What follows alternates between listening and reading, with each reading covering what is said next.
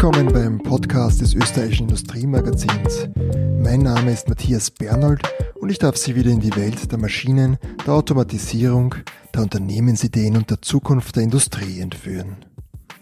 Es ist April 2020 und immer noch steht die Welt ganz im Zeichen der Corona-Krise. Das Virus ist auch Thema in dieser Episode, für die Industriemagazin-Chefredakteur Rudolf Leudl mit Saubermachergründer Hans Roth und Michael Scherntaner gesprochen hat.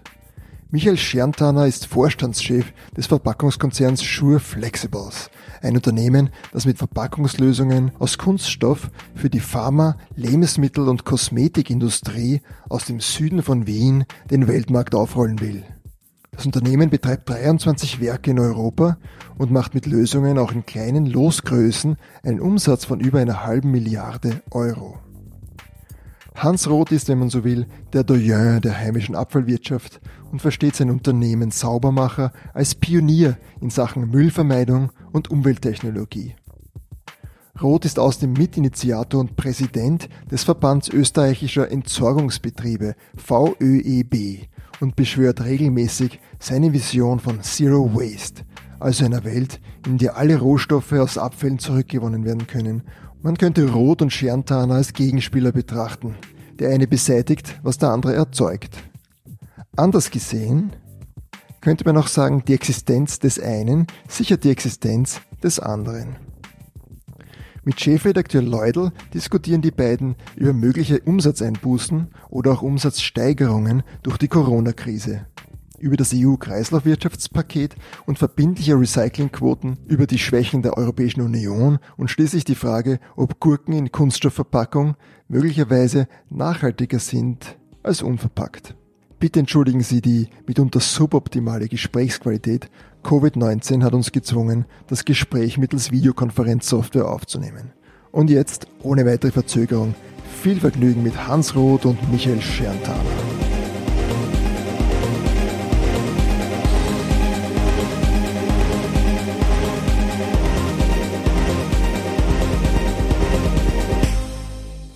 Unvermeidlich in den Tagen, wie geht es Ihnen persönlich, Herr Roth? Wie muss ich mir Ihren Tagesablauf derzeit vorstellen?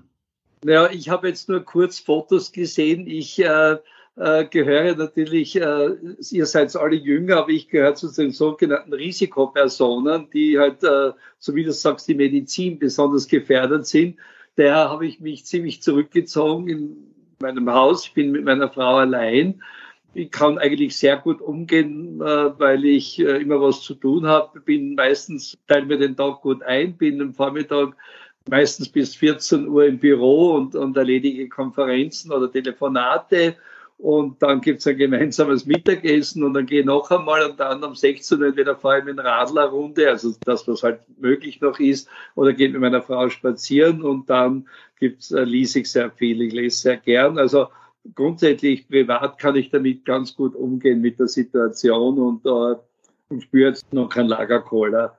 Was den Betrieb betrifft, da bin ich natürlich immer in Kontakt. Wir haben ja eine Doppelfunktion. Einerseits fahren wir auch, also wir, wir führen die Entsorgungsdienstleistungen ganz normal durch. Äh, wir haben natürlich äh, unsere Leute sehr gut vorbereitet, auch Gruppen vorbereitet. Äh, seit praktisch äh, heute vor acht Tagen haben wir erst einmal getestet zu Hause, dass alle eben sozusagen Heimarbeit machen können, auch die Dispositionen, alles hat gut funktioniert, auch die Sortieranlagen. Wir sind ja einer der großen äh, Sortierer von Kunststoffverpackungen und fahren noch immer dreischichtig, äh, sortieren wir von Bettflaschen eben bis HDPE-Verpackung äh, bis Folien und, äh, und haben natürlich auch vorbereitet, sollte da was passieren, haben auch ein, wir haben auch äh, ziemlich äh, einen Teil Slowenen tätig hier, ganz brave Leute. Und bevor es wirklich die Grenze geschlossen wird oder sie noch einmal raufkommen, haben wir ein Hotel gemietet. Also, also sind wir nicht schlecht vorbereitet. Die andere Seite ist, dass wir 50 Prozent halt sehr viele Gewerbekunden haben und haben schon festgestellt, Hotels und natürlich äh, geht stark zurück, auch der Umsatz stark. Wir fahren nur mehr mit 10 bis 20 Prozent unserer Kapazität das auch im Bauschutzgeschäft, da sind wir sehr stark im Wiener Raum. Also da haben wir ziemlich reduziert, momentan niemand entlassen und haben gestern, glaube ich, gestern war es äh, auch in Absprache dann mit, äh, mit, mit der Gewerkschaft, obwohl wir keinen Betriebsrat haben, aber Kurzarbeit auch angemeldet und versuchen halt jetzt alle arbeiten zu lassen, also auch die, die gar keine Arbeit hätten normal, sie auch irgendwie in, in die Schäden bleiben. Herr Scherntaner, was tut äh, der CEO eines Verpackungskonzerns mit äh, Niederlassungen in verschiedenen europäischen Ländern jetzt gerade? Ja, wir sind natürlich äh, ein bisschen bei der Herausforderung, dass wir auf der einen Seite, wie Sie es angesprochen haben, zu dieser kritischen Systemkette äh, gehören und auch tatsächlich 10 bis 15 Prozent äh, mehr an Order Intake feststellen die letzten zwei, drei Wochen. Und auf der anderen Seite haben wir natürlich aber auch die Verpflichtung gegenüber unseren Mitarbeitern und unserer äh, Familien den Mitarbeiterinnen, die maximal äh, zu schützen. Äh, was wir gemacht haben, ist, dass wir die ohnehin schon sehr scharfen und genauen Hygienevorschriften in der Lebensmittelproduktion äh, kritisch hinterfragt haben, um insbesondere die Schichten äh, voneinander zu isolieren, was den Vorteil hat, äh, wenn wir tatsächlich einen geprüften Fall hätten, dass wir nicht die ganze Produktion, sofern zulässig, schließen müssten. Momentan sind wir in der glücklichen Situation, dass wir noch keinen Fall haben. Persönlich gehe ich aber eher davon aus, dass das nur eine Frage der Zeit ist, äh, bis auch äh, ja eigentlich jeder mal damit äh, be befasst ist. Darüber hinaus ähm, haben wir große Herausforderungen an den Grenzen. Äh, die gesamten Thematik, dass die Grenzen äh, derzeit halt hochgefahren worden sind und die Grenzkontrollen eingeführt sind, stellen uns natürlich vor, Voraus, äh, vor Herausforderungen, damit wir die Supply Chain Kette aufrechterhalten. Sie produzieren ja in manchen Ländern, sagen wir mal zum Beispiel Griechenland, durchaus auch für den holländischen Markt, oder verstehe ich das falsch? Nein, also, das ist genau richtig. Ja. Das ist ein gutes Beispiel, weil wir in der Vergangenheit mit Griechenland über die, äh, über die Fähre eigentlich transportiert haben. Das ist nicht mehr möglich. Das heißt, äh, wir nehmen momentan in Kauf einen anderen Transportwerk über die Schiene, der ein, zwei bis zwei Tage länger dauert. Und das sind dann schon einige Grenzen, die wir überwinden müssen. Und wir sind noch immer aktiv beim Kämpfen in Europa, dass wir auch zu den Unternehmen gehören, die in der Grenze präferiert abgewickelt werden, weil man auf EU-Ebene ein bisschen vergessen hat, dass man auch die Lieferkette, Lieferkette hinter den äh, Foodproduzenten und den Pharmaproduzenten einbezieht in diese priorisierte Abfertigung an den Grenzen. Und deswegen kommt es tatsächlich momentan immer wieder zu Schwierigkeiten und Stillständen äh, durch die Schwierigkeiten an den Grenzen. Sie haben gesagt, Order Intake ist gewachsen, das heißt, Sie haben sogar ein Umsatzwachstum? Ja, wir gehen zwar davon aus, dass das jetzt nur äh, eine Verschiebung des Umsatzes ist, äh, mhm. zumindest in der ersten Phase, weil sich die unterschiedlichen äh, Menschen in Europa halt unterschiedlich eindecken mit Lebensmitteln. Ähm, mittelfristig gehen wir durch die wirtschaftlichen Prognosen eigentlich davon aus, dass auch für uns das Thema schwierig wird. Davon abgesehen wird es vielleicht aber nicht so tragisch werden, wenn man daran denkt, dass äh, die Menschen eher zu Hause bleiben werden und äh, daheim essen werden. Aber momentan äh, für die nächsten sechs bis acht Wochen haben wir circa zehn Prozent mehr Order Intake als äh, vorher. Ja, und dann, äh, glaube ich, äh, haben wir noch einen sehr scharfen Trennung zwischen den Produktionsmitarbeitern und den administrativen Mitarbeitern äh, gemacht. Das heißt, die administrativen Mitarbeiter sind Großteil auf Mobile Working umgestiegen. So ähnlich äh, wie bei Ihnen hat es auch bei uns, Herr Roth, äh, eigentlich gut geklappt mit der IT. Bin auch da sehr, sehr dankbar und positiv. Und die meisten administrativen äh, Arbeiter arbeiten entweder zu Hause oder wir haben die Belegschaft um 50 Prozent äh, zurückgenommen, sprich die parallel und gleichzeitig vor Ort sind und arbeiten. Haben Sie Kurzarbeit irgendwo eingeführt in einem Ihrer Werke? Nein, wie gesagt, aufgrund dieser Situation, dass wir eigentlich eher momentan äh, unsere Kapazitäten hochfahren, haben wir derzeit noch die äh, Luxussituation, nenne ich jetzt einmal, dass wir eigentlich sogar Leute suchen, die hm. mit uns äh, das bewältigen, weil wir durch die Vorschriften relativ rigoros die Leute auch nach Hause schicken, wenn sie auch nur leichte Anzeichen oder Symptome von einer Virusinfektion haben. Das heißt, das muss noch nicht einmal Covid sein, aber um unsere Produktion nicht zu gefährden, schicken wir die Mitarbeiter bei ersten Anzeichen von einer Virusinfektion schon nach Hause und das hat die Krankenstände um fünf bis zehn Prozent nach oben getrieben. Und deswegen suchen wir eigentlich in manchen Ländern eher Arbeiter, die uns helfen, diese Produktion zu gewährleisten. Eine letzte Frage zur, zur, zur konkreten Situation bei Ihnen im Unternehmen. Sie sehen wahrscheinlich die Regelungen, die nationalen Regelungen, die gerade getroffen werden, jetzt relativ gut nebeneinander stehen mit Ihren verschiedenen Werken in Europa. Wie sehen Sie da die Situation in Österreich im Vergleich zu Griechenland, Schweden, wo Sie sonst noch Werke haben? Also ich glaube, zwei Dinge sind da, da, zu bemerken. Einerseits muss man leider wieder mal feststellen, dass das äh, Konzept Europa noch nicht so gut funktioniert, wie wir das gerne hätten, weil es dann schlussendlich in solchen Situationen doch wieder zu sehr nationalen Umsetzungen kommt, die leider sehr unterschiedlich gehandhabt werden. Was äh, einem europäischen Konzern wie bei uns natürlich das Leben äh, nicht erleichtert. Auf der anderen Seite sehen wir so eine verzögerte Umsetzung der Dinge, die eigentlich in Italien passieren. Das heißt, so Italien äh, plus sieben Tage, das setzt sich dann so von Süden Richtung Norden durch, äh, auch in der Umsetzung der anderen Länder. So ist es ja auch ähnlich wie in Deutschland, die wenige Tage äh, den, den Entscheidungen nach Österreich gefolgt haben. Das heißt, jetzt sieht man, würde man sagen, spätestens äh, Ende dieser Woche ähnliche Maßnahmen in nahezu allen europäischen äh, Ländern. Teilweise ist es unterschiedlich benannt, aber im Grunde läuft es auf die gleichen Beschränkungen hinaus und auf die gleichen Herausforderungen, insbesondere in der Supply Chain Kette. Äh, und meinen Sie, das ist vielleicht eine Frage an äh, Sie, Herr Roth, und an Sie, Herrn Schantana, gemeinsam, äh, meinen Sie, dass es möglich, es überhaupt möglich wäre, in einem großen, mm, in einem großen Gebilde wie der Europäischen Union diese Maßnahmen uniform zu machen?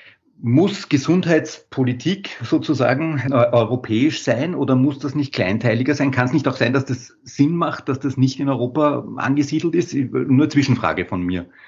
Ja, ich, äh, wenn ich ganz ehrlich bin, es war immer meine große Hoffnung, geht die Korruption zurück, die Rechtsstaatlichkeit, aber ich muss ehrlich gesagt gestehen, äh, meine, meine große Erwartungshaltung ist da nicht aufgegangen und es wäre jetzt ein Wunder gewesen, wenn bei der Gesundheit auf einmal alle gut zusammenhalten. Also ich kann mich da nur anschließen dem Herrn Roth. Äh, ich glaube, im Gesundheitswesen haben wir noch ganz andere Herausforderungen, weil wir ja gerade sehen, dass es auch in einem Staat ja sogar föderalistisch aufgestellt ist, also nicht einmal Bundessache ist in vielen Themen und es noch einmal schwieriger wird dadurch. Aber was ich mir schon gewünscht hätte, ist, dass man zumindest vielleicht den Solidaritätspakt schon ein bisschen äh, mehr spüren würden, äh, sehen würde. Das heißt, man sollte sich jetzt als Land vielleicht nicht unbedingt nur freuen, dass man weniger Fälle oder weniger Todesfälle als ein anderes Land hat. Vielleicht wäre jetzt auch der Zeitpunkt, beziehungsweise beginnt man ja schon damit, dass man vielleicht diesen Ländern, die wirklich sehr betroffen sind, ähm, äh, wirklich schnelle Hilfe zukommen lässt. Aber diese Dinge sind halt einmal noch nicht umgesetzt in Europa. Das sieht man jetzt daran, äh, auch an diesem Beispiel. Aber ich bin beim Herrn Roth, ich hätte mir es auch gewünscht, dass dieses insbesondere Best Practice Sharing besser funktioniert hätte. Das hilft uns in Europa unter den Werken jeden Tag, wenn wir von anderen lernen. Und das hätte man sich, so glaube ich, auch auf politischer und gesellschaftlicher Ebene gewünscht. Herr Roth, eine Frage an Sie, jetzt als Präsident des VEOB. Entsorger sind systemkritisch. Ne? Wie, wie geht's Ihren, den von durch Sie vertretenen Unternehmen? Ja, wir haben, also ich bin überrascht, weil wir gerade von der EU gesprochen haben, weil wir stehen ja auch viele untereinander, unsere Mitglieder im Wettbewerb. Sie wissen, es ist halt eine Dachorganisation, die die Interessen vertritt und äh, wir kommen ja später dann dazu auch bei dem EU-Kreislaufpaket. Aber ich bin ganz überrascht, positiv überrascht, dass ein, ein echter Zusammenhalt herrscht. Wir haben uns gegenseitig versprochen. Ich hoffe, dass es dann auch nicht so schlimm wird, dass es dann nicht einhaltbar ist, aber dass wir uns gegenseitig helfen sollte in einer Firma äh, größerer Ausfall sein, weil wir als Private vor allem auch der öffentlichen Hand und Sie kennen das Thema immer da sein, Vorsorge und wer macht es besser, die Privaten oder die öffentliche Hand, auch zu beweisen, dass wir sehr verlässlich sind. Und dadurch, dass wir eigene Anlagen haben und die Maßnahmen, die ja ähnlich wie in einer Fabrik sind, vielleicht ein bisschen anders, äh, wir vorbereitet haben, äh, ist, ist es uns momentan möglich, ganz zuverlässig die Materialien abzuholen. Wir haben auch ein ähnliches Thema beim Abfall im Haushalt steigen die Mengen ein wenig, vor allem im Bierabfall. Das könnte auch zu tun haben, viel zu viel einkauft ist worden. Also, aber es geht jetzt nicht so in, in ganz starken Mengen. Man sieht ja auch jetzt, dass teilweise Supermärkte, Supermärkte schon etwas ruhiger zugeht. Und in der Verwertung, da, da geht es darum, um Recyclinganlagen, wie ich schon geschildert habe, und dann auch Verwertungslösungen, sei es in die Verbrennung, wie es in Wien, Niederösterreich ist, oder wir, die ganz stark äh, Brennstoff produzieren mit diesem äh, Kunststoff oder mit diesen Materialien, die nicht recycelfähig sind. Nicht? Und das sind natürlich die Zementfabriken, Papierfabriken, unser großer Partner, und jetzt ist natürlich die große Hoffnung, dass die nicht äh, zusperren müssen und weiter produzieren können. Wenn die Bauwirtschaft weiterhin nicht produzieren kann, dann brauchen sie natürlich auch keinen Brennstoff und dann könnte es kritisch werden. Wir fahren auch teilweise über die Grenze mit den Abfällen, teilweise aus Slowenien, teilweise nach Slowakei, auch zu Zementfabriken oder zu, zu Papierfabriken. Und ich muss sagen, auch Gott sei Dank, wir können auch mit unseren Abfällen, also auch wenn sie gefährlich sind, wir müssen natürlich alles notifizieren, ist alles äh, bewilligt, äh, aber wir können doch äh, momentan noch ungehindert fahren, wenn, Slowen, wenn Slowenien die Ware nicht mehr nach Österreich bringt, gibt es einen Notstand in Slowenien, weil es keine einzige Anlage gibt. Also, mhm. aber ich möchte jetzt nicht jammern, Gott sei Dank momentan und äh, funktioniert das noch und ich hoffe, dass das so bleibt. Ich werfe jetzt einmal einen Satz in den Raum und würde Sie bitten, mir den zu kommentieren. Vielleicht als erstes Herr Scherntaner. Ähm, der Satz lautet, wenn unsere Wirtschaft in einigen Wochen aus diesem Winterschlaf erwacht, dann werden wir wahrscheinlich vor den gleichen Herausforderungen stehen wie zuvor, nämlich der Notwendigkeit, unser Wirtschaftssystem nach nachhaltigen Kriterien umzubauen. Stimmt das? Und in welchem Ausmaß stimmt das?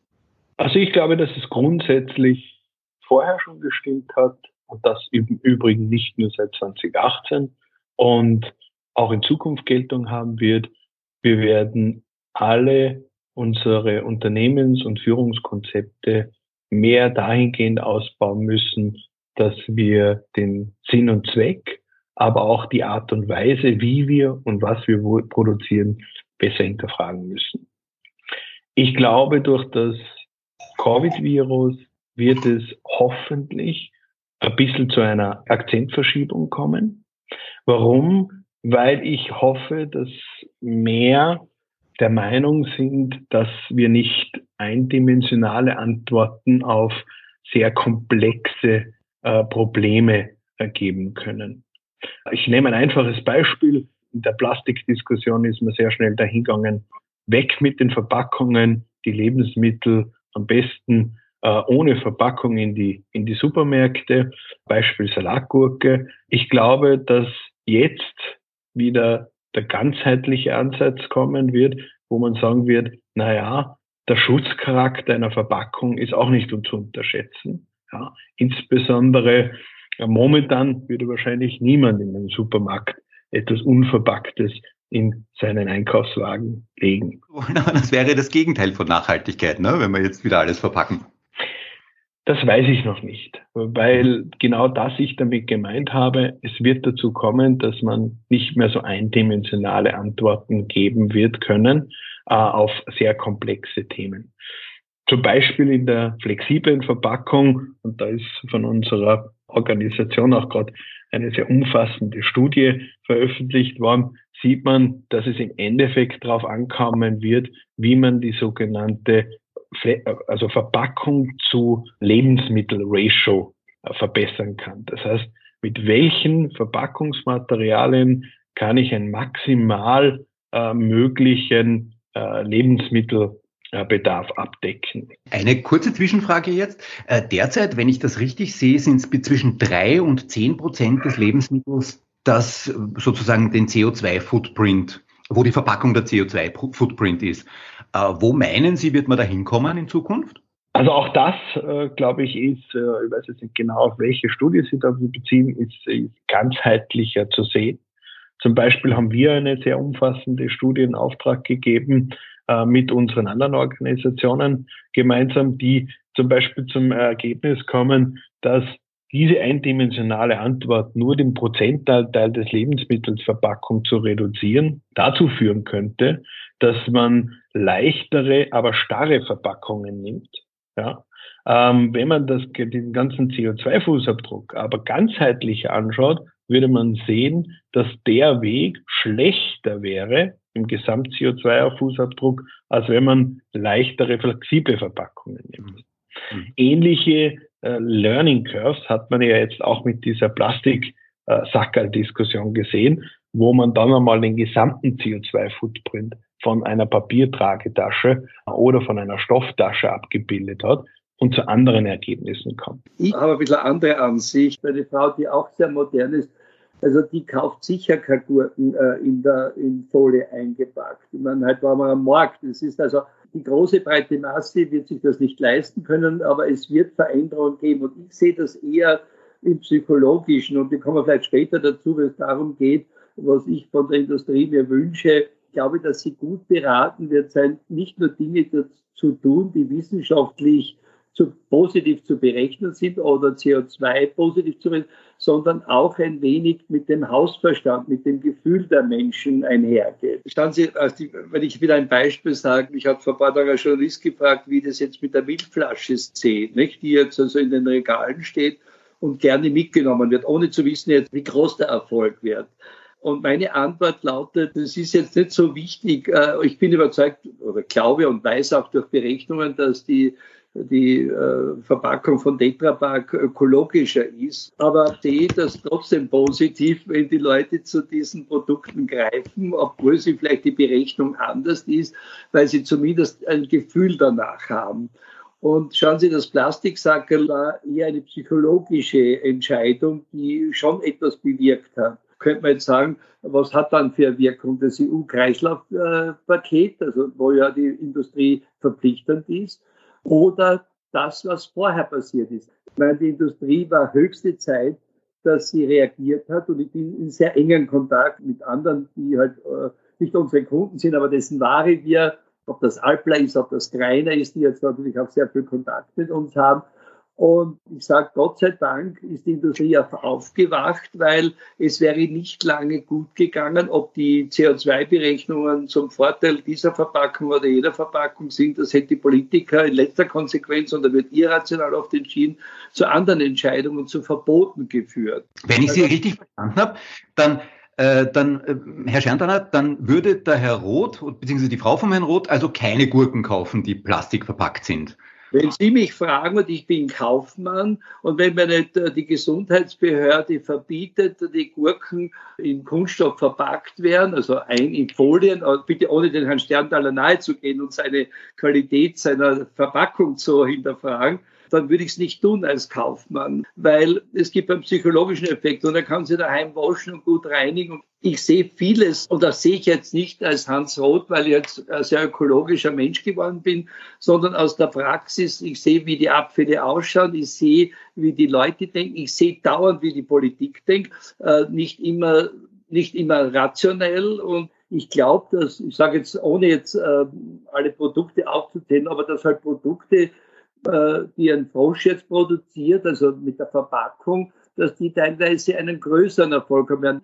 Glaube ich schon, dass durch, äh, durch Hinweise, ob jetzt die Gurkenvolle das richtige Beispiel wäre, aber ich sage was anderes, äh, eine Fleischverpackung die recycelbar ist, äh, die jetzt nicht recycelbar ist, wo der Unterteil äh, Bett ist und die Oberteil ist eine LDPE-Folie. Das geht bei uns über die Sortieranlage auch drüber und das ist schade. Das nenne ich unter Produktdesign. Also ich glaube, da sind ja die Kunststoffproduzenten angehalten, auch Veränderungen herbeizuführen.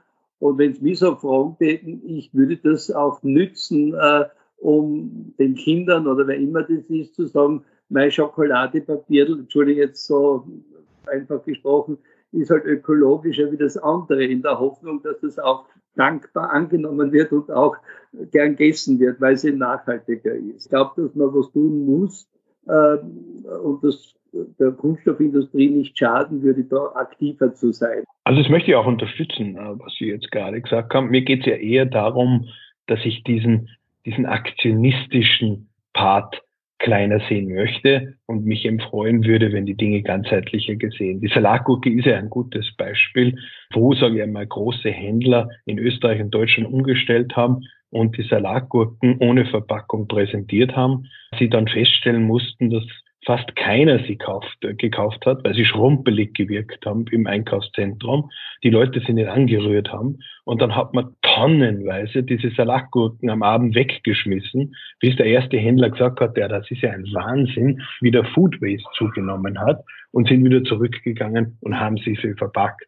Das heißt, mir geht es eher darum, äh, um zu sagen, was ich mir wünschen würde, ist, dass es eine Akzentverschiebung dahin geben wird, lassen Sie uns gemeinsam die Dinge weiterentwickeln. Und die gehen auch sogar weiter. Es geht nicht nur um das Produkt, es geht um den ganzen Prozess.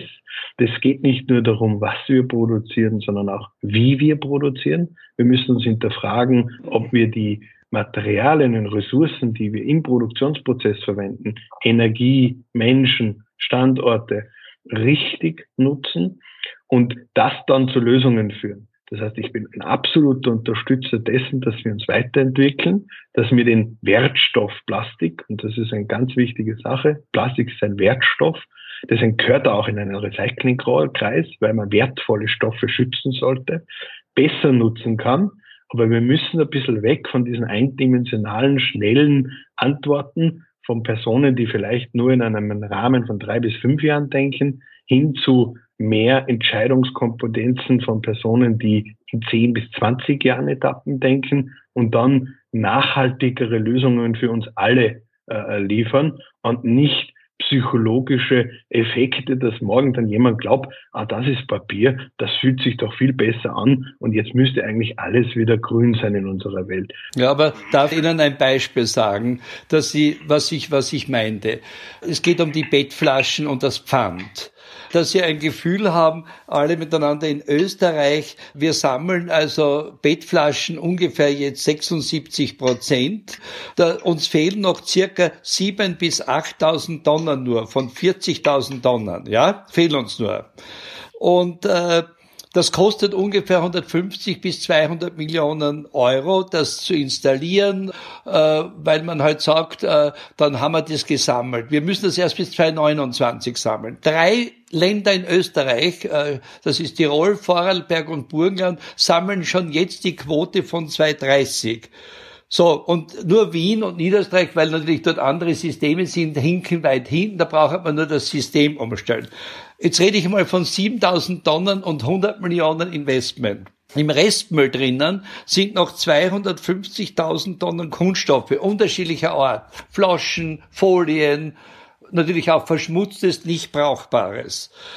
Und wir müssen noch einmal jetzt als Entsorger 65.000 Tonnen zusätzlich sammeln, was eine ziemliche Herausforderung ist, Kunststoff. Also außer den Flaschen, Folien, Verpackung, HDPE. Es redet jeder nur jetzt von den Bettflaschen, die NGOs auch äh, vom Pfand. Ich bemühe mich mit Ihnen äh, zu sagen, dass das zwar gut ist, aber das sollen das Ganze im, das Große im Ganzen sehen. Die 250.000 Tonnen, die ich eigentlich rausholen möchte aus dem Restmüll. Ich sage Ihnen ganz ehrlich, wenn mir nicht jemand bald hilft, auch von der Industrie stärker hilft, zu sagen, es gibt bessere Alternativen, dann wird das kommen. Das kostet 150 Millionen äh, Euro. Jeder wird sagen, war eine gute Idee. Jetzt haben wir, jetzt wird das Litering vielleicht weniger werden. Es wird ein bisschen weniger werden, aber nicht viel mehr weniger. Ich wollte auf das hinweisen, dass irrationale Entscheidungen getroffen werden und die Entscheidung folgt in fünf Monaten und äh, wird entschieden und wird dann zehn Jahre halten. Und das sehe ich ein bisschen als Gefahr. Da müsstet ihr, wenn ich ganz ehrlich bin, die Industrie vielleicht wirklich noch mehr Aufklärungsarbeit machen, weil natürlich dass der Kunststoff so dankbar alle sind und so alle ihn gern haben und verbrauchen im Haus und überall, halt nicht das Image hat und die Glaubhaftigkeit. Da müsst viel tun und viel kämpfen kämpfen, dass das schafft. Ich verstehe jetzt aber nicht ganz, was ist jetzt konkret Ihre Forderung an den Herrn Scherntaner? Was kann er tun? Na, ich habe nur gemeint, dass es, dass er sich nicht Hoffnung machen darf, dass die Vernunft siegt, sondern wenn er überzeugt ist, dass ein Produkt gut ist, sprich die Folie der Gurke, dass er einfach nicht die Forderung an ihm, sondern an die Branche einfach äh, viel intensiver der Öffentlichkeit zu erklären, äh, dass das was Positives ist. Herr Scherntaner? Nee, also auch da muss ich sagen, unterstütze ich äh, das, was der Herr Roth sagt. Ähm, es ist auch, wenn man das, das ein bisschen anschaut, äh, ich gehe jetzt einmal zurück auf, auf die Schuhflexibles zum Beispiel, so sind wir eigentlich äh, seit Anfang des Jahres in der Lage, 95 Prozent unseres Portfolios bereits so zu produzieren, dass sie in Line sind mit den geforderten Vorschriften, die ab 1.1.2025 und 1.1.2030 Geltung haben. Und wir haben sogar, wir sind sogar schon weiter. Ja. Ähm, was wir aber sehen ist, dass wir ein Angebot entwickelt haben, derzeit aber dazu noch sehr wenig Nachfrage da ist. Warum ist zu wenig Nachfrage da? Ich glaube schon, dass es ein Mix davon ist, dass die Frage natürlich momentan im Raum ist, wer zahlt den Mehrpreis den es dazu momentan natürlich gibt. Und auf der anderen Seite da schon auch noch teilweise taktisches Kalkül dahinter ist, dass man sagt, die Verordnung kommt erst in, äh, in fünf oder in zehn Jahren. Das heißt, ich möchte sicher sein, dass ich in fünf oder zehn Jahren gewappnet bin, aber ich habe jetzt nicht den Druck umzustellen. Und das sind meine äh, Ableitungen dessen, dass ich sagen muss, ich glaube, dass die Verpackungsbranche eigentlich schon relativ gut aufgestellt ist mit den geltenden Vorschriften. Wir sind eigentlich schon weiter und experimentieren mit Recycled Content zu produzieren, was ja man nicht vergessen darf, in den meisten nationalen Vorschriften in Europa noch verboten ist, dass ein Recycled Content im, äh, im Kontakt ist mit dem Lebensmittel. Ähm, auch da sind wir momentan weiter. Das heißt, ich glaube, die Verpackungsbranche hat sehr schnell in den Research and Development Modus geschalten, hat sehr schnell Lösungen angeboten, die man noch immer weiterentwickeln muss. Gerade Richtung Herrn Roth äh, muss die äh, Entwicklung auch noch ein bisschen mehr in das Monopolymer gehen, damit man gar nicht in der Lage ist, da alles zu sortieren, sondern dass man nur noch ein äh, Gut haben. Aber momentan mache ich ein Fragezeichen und ich habe es kurz von Herrn Roth gehört, dass er es ähnlich sieht.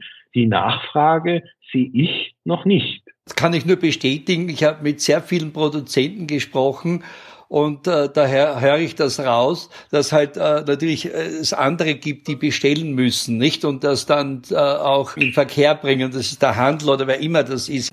Kann nur hoffen, dass der Handel sehr wohl auch erkennt, dass das ein, ein Verkaufsvorteil sein könnte ich halte die Industrie in Zeiten wie diesen, wo man Mars und Mond besucht mit Raketen, äh, dass auch die Industrie so fähig ist, das zu produzieren. Also ich glaube, dass die Zeit reif ist. Ich weiß, dass momentan Rohstoffpreise für Neuprodukte günstiger sind als die als die Recyclingprodukte. Nicht weil äh, der Aufwand einfach größer ist und und der Ölpreis günstig ist.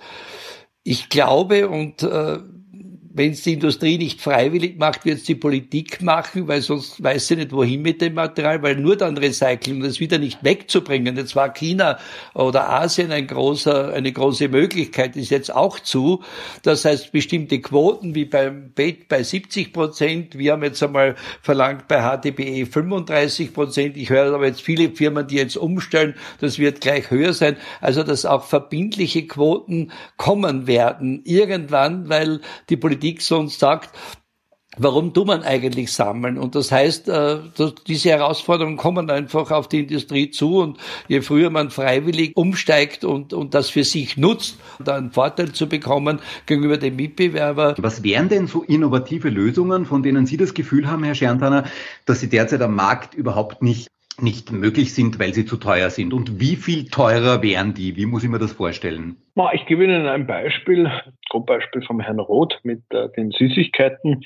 Hier gibt es schon Innovationen, dass man einerseits äh, Wachse verwendet, die 100% biologisch abbaubar sind.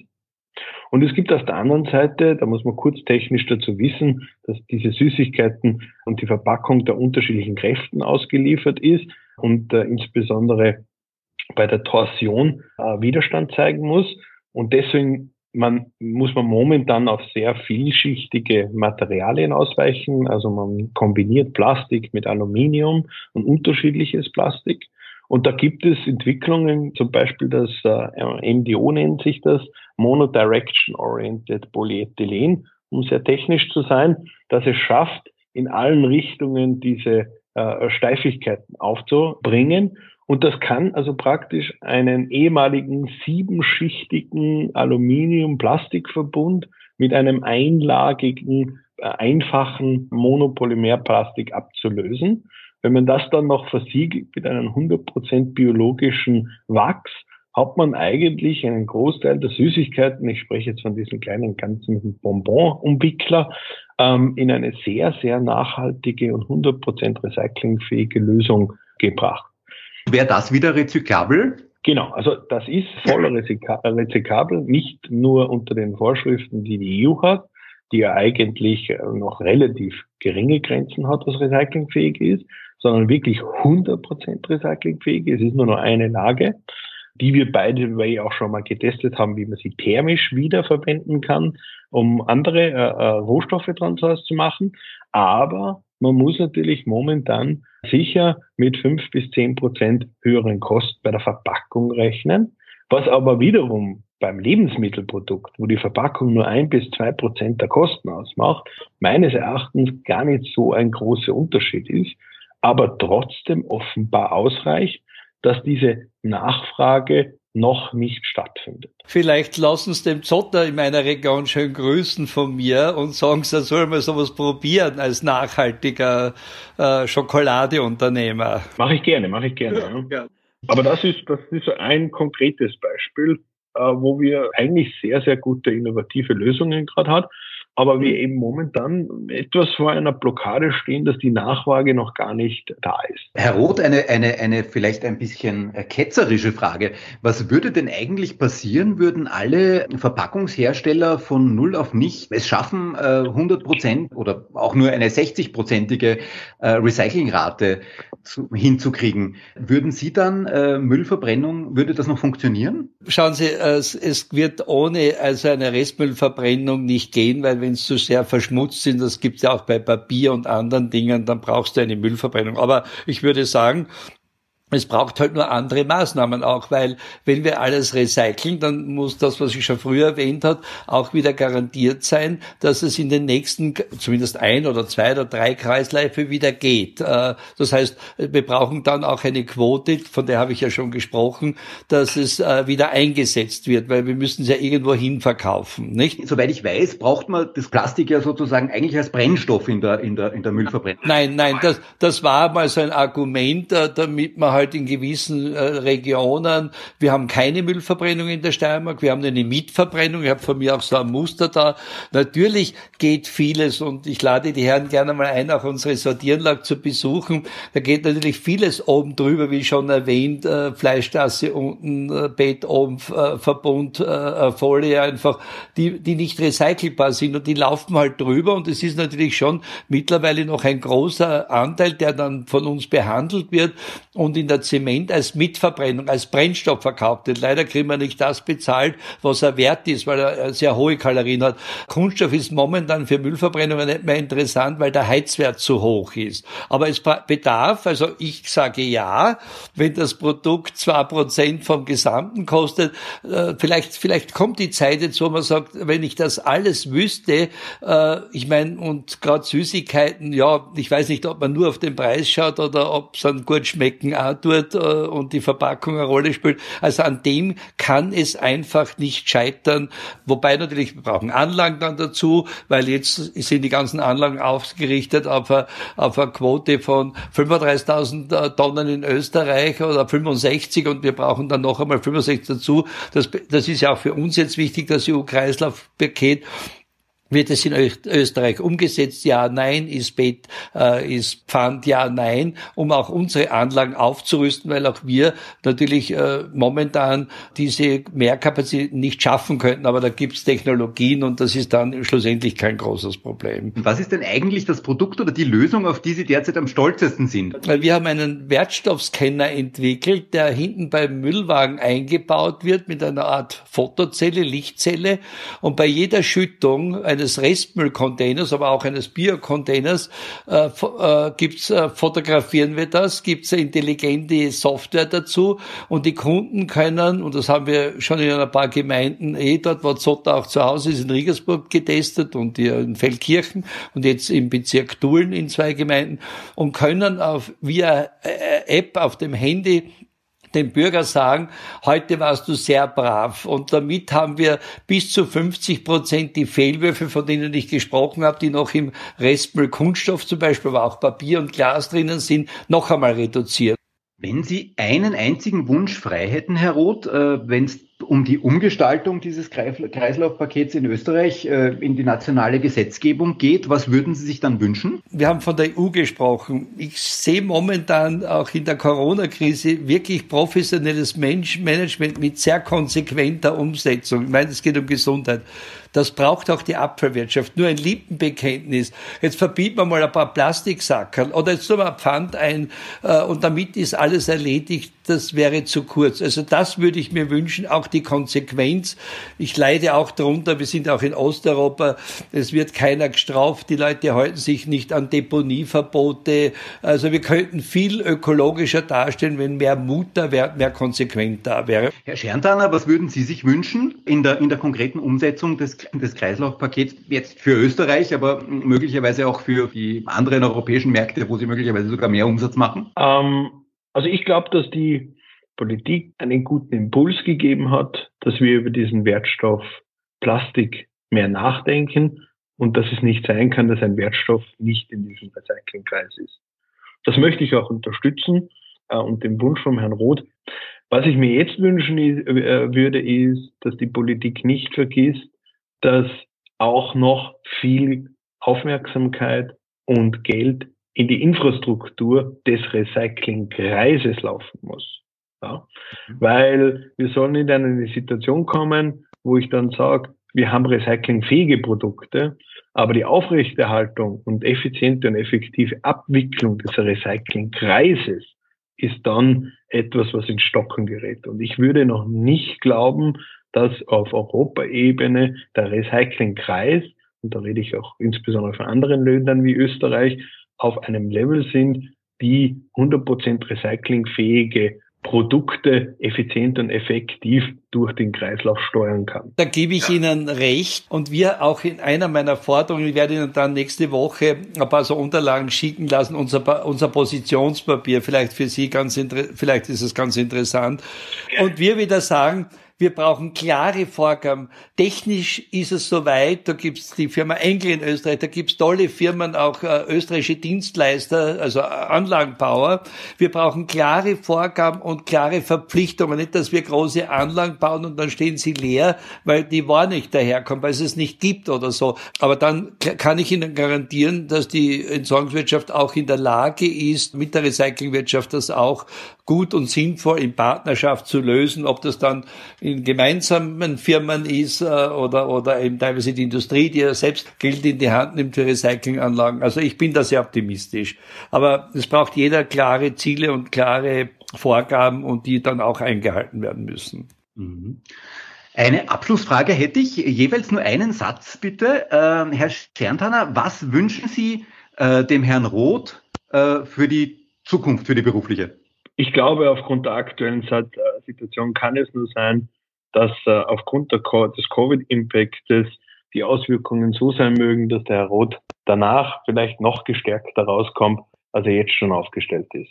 Herr Roth, was wünschen Sie dem Herrn Berntaner? Ich wünsche Ihnen auch und möge es bei Ihnen gut anhalten, äh, die Aufträge und was ich mir wünschen täte, wenn ich in meiner Geisteshaltung, die ich halt jetzt so ein bisschen so gezeigt habe, im Herrn Sterntal einen guten Verbündeten bekommen würde, das würde mich wahnsinnig freuen und sehr ehren sogar. Das beruht auf Gegenseitigkeit. Dankeschön. Vielen herzlichen Dank, meine Herren. Ja, ich sage auch danke, Herr Leudl, für das äh, Organisieren und äh, liebe Grüße an äh, alle in Ihrem, in Ihrem Unternehmen. Alles Gute auch. Alles klar, vielen Dank und bleiben Sie alle gesund.